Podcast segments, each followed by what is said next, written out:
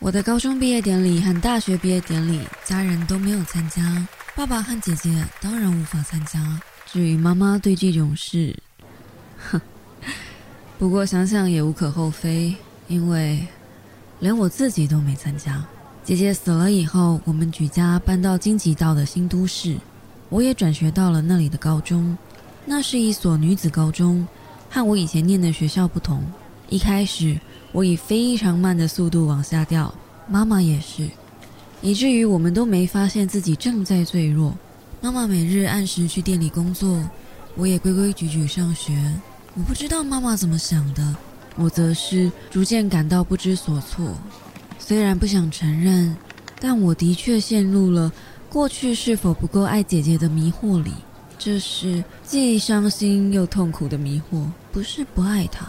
而是怀疑过去是否不够爱他。既然是过去式，如今也无法改变什么，就那样被决定了。突然间，速度开始加快，为了摆脱所有传闻，也尽可能转移姐姐已经不在的感受。我们搬迁到新的空间，可是陌生的空间却不断刺激我们的神经，更加无时无刻提醒我们搬家。正是因为那桩残忍的命案。令人毛骨悚然，脑海里原本凝结成水滴般大小的空白，此刻竟像气球不停呼呼的鼓胀。这个世界渐渐离远、模糊，终至消失。我和妈妈就此瞬间坠落。妈妈中断原本店里的工作，我也办了休学。我们会有几天睡得着觉，有几天睡不着，有时忘了吃东西，而且没有想梳洗的念头。我们未曾领悟到，再怎么样都要先往上爬的简单事实，只任由自己像死去一样，趴伏在井底般潮湿的阴暗里。回首过往，如果当时能彻底呈现出被动的无力状态，或许还比较自在、安全些。那时我心里想着姐姐，为了捕捉所有与姐姐有关的一丝回忆，我常常好几天待在同一个地方。仿佛世间没有比这更急迫的事了。我猜妈妈应该也是如此。毕竟每个人的罪恶感都要由自己来承担。姐姐的名字原本叫惠恩，金惠恩，这是妈妈取的名字。爸爸也同意。妈妈在产后大病一场，所以出生登记晚了一个多月。在这一段期间，来自庆尚道的爸爸因为口音的缘故，老是将姐姐喊成海燕呐。海燕呢？妈妈受到影响，意外发现这个名字也不错，心想海燕或许比惠恩好吧。反正就算姐姐取名为惠恩，爸爸还是会一样喊她叫做海燕，所以干脆取叫海燕好了。于是姐姐就叫做金海燕。如果姐姐当时叫惠恩，那我的名字就会变成多恩。我不知道多恩和多燕哪一个好。我的情况再怎么样都差不多了，但是姐姐就不同了。妈妈在姐姐死后，突然对惠恩这个名字产生强烈的执念，似乎认为是改了名字才会变成那样。后来，死去的姐姐以惠恩之名回到妈妈的怀里，这不是比喻，而是事实。在姐姐死后十年，真实而活生生的小孩被妈妈拥在了怀里，成了惠恩。那是我送给妈妈的礼物。听说爸爸对姐姐极其疼爱，姐姐是个漂亮的孩子，难怪会得到疼爱。我试着想象孩童时期的姐姐，孩童是纯真、任性、顺从本能的野兽，但不知为什么，姐姐可说从小就过着符合自己形象的生活，在还不会说话也没关系的阶段，在不懂得建立关系。或分享情感也无伤大雅的时期，姐姐就已经是最闪亮的创造物了。听说爸爸会带着姐姐在社区四处炫耀，也听说每个看过姐姐的人都会毫不犹豫地断定，这辈子还不曾见过像姐姐那样漂亮的小孩。爸爸算是幸运的，不需要面对姐姐的死亡。他在抽取新买的烟盒中的第一支烟时，经常失手把烟折断，这时他会气到面红耳赤。他就是那样，一直过着即使勃然发怒，也不过如此而已的平凡生活。在姐姐要念小学的前一年，也就是姐姐七岁、我五岁的那一年，爸爸和同事去外地出差，中途在一处山岔处发生交通事故，当场死亡。车是由同事驾驶，爸爸坐在副驾驶座上，就像姐姐坐在申廷俊开的那辆车的副驾驶座上一样。爸爸他们在车的 T 字形岔路下方等待左转，字号变成绿灯，灯号一变就立即左转。那时候从右侧疾驶过来的卡车来不及减速，撞上他们的车，车子就像中间折断的香烟一样，拦腰受到撞击，前门弯曲，以至于在救爸爸时花了很长的时间。爸爸被拉到车门外时已经死亡，致命原因是强烈撞击造成的头部损伤，和姐姐的死因一样。亲戚们背后窃窃私语，说妈妈在爸爸死后变了很多。大家说应该有从公司和保险公司领到巨额的赔偿金，却还是这么拼命赚钱。妈妈到朋友的店里工作，家事就交给长女的姐姐。不过一开始这样做是有问题的。家里从此变得一团混乱。爸爸的死亡和妈妈的改变，不知是否对姐姐造成伤害。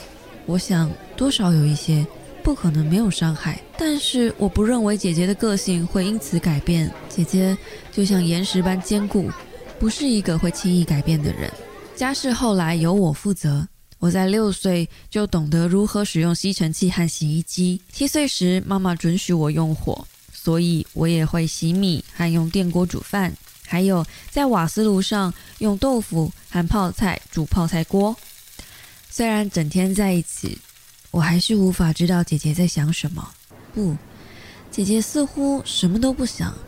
姐姐什么事都不做，什么都不想，不为了谁，也不会害谁，不在意别人的眼光，也不会对谁付出关心。姐姐就是。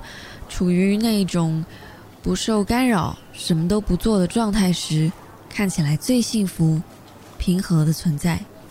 他尽可能连话都不说，这不是意图在其他人面前自抬身价，更不是心思缜密到刻意采取那种策略。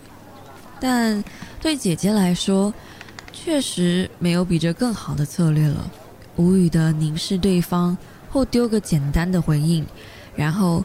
不经意回眸时，含蓄与优雅，都能使姐姐的美貌更添耀眼的气势。姐姐对身体物质性的自我意识是松散薄弱的，她无法理解肉体所承载的沉重宿命，也不懂外貌所带来的快乐与痛苦。姐姐把自己身体的美丽当成海边偶然拾到的漂亮小石子，她知道向别人展示时有很多好处。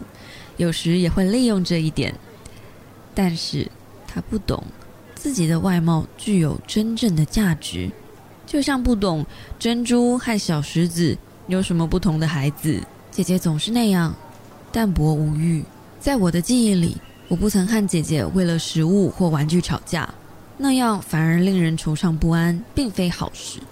姐姐总是给我一种深层的抑制感，她一点也不贪吃。所以平时我可以尽情吃我想吃的东西。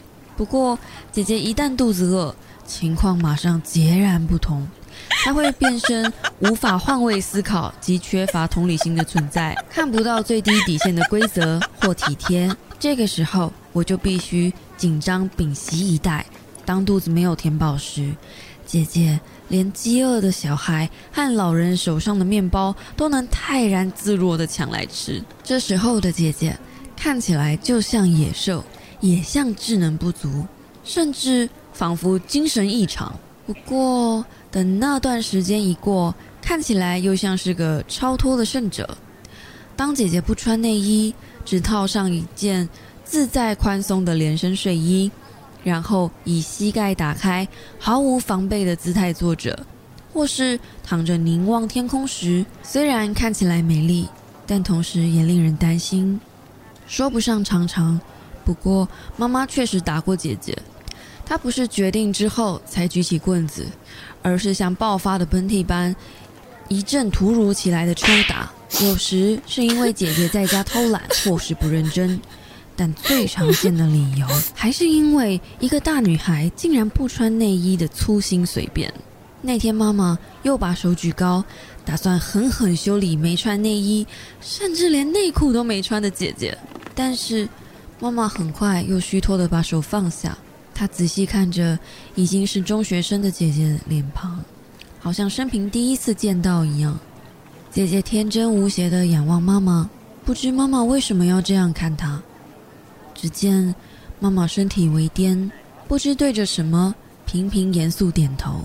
妈妈仿佛那些将稀有珍贵的物品捧在手掌心上的人们，表情闪耀着无限的希望与自豪，同时掺杂着责任与决心。从此，留意姐姐的内衣也变成了家事，成为我分内该做的事。踏出家门前，必须叫姐姐站好，前后检查看看有少穿了什么。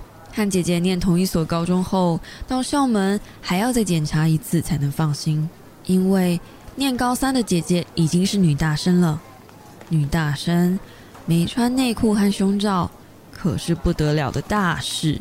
世界杯开打的那一整年，我脸上长满青春痘，可说是名副其实的红魔鬼。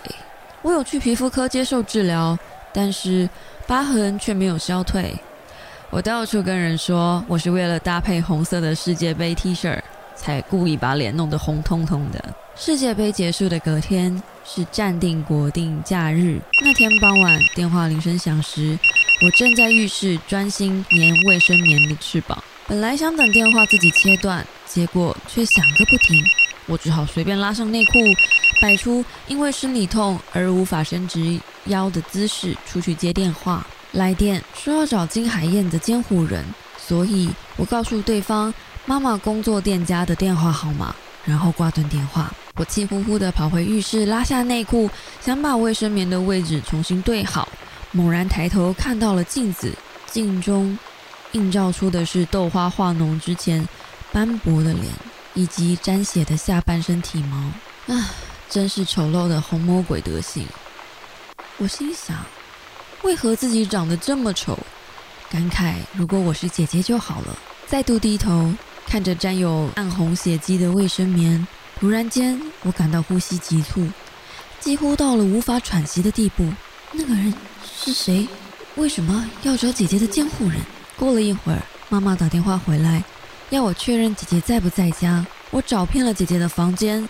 主卧室和我的房间，告诉妈妈姐姐不在家。妈妈用颤抖的声音叫我不要出去，把门锁好后待在家里。妈妈那天很晚才淋着雨回家，我不知道外面在下雨。一看到妈妈全身湿哒哒的瘫坐在客厅地板上，我拿了抹布到客厅。惠恩死了。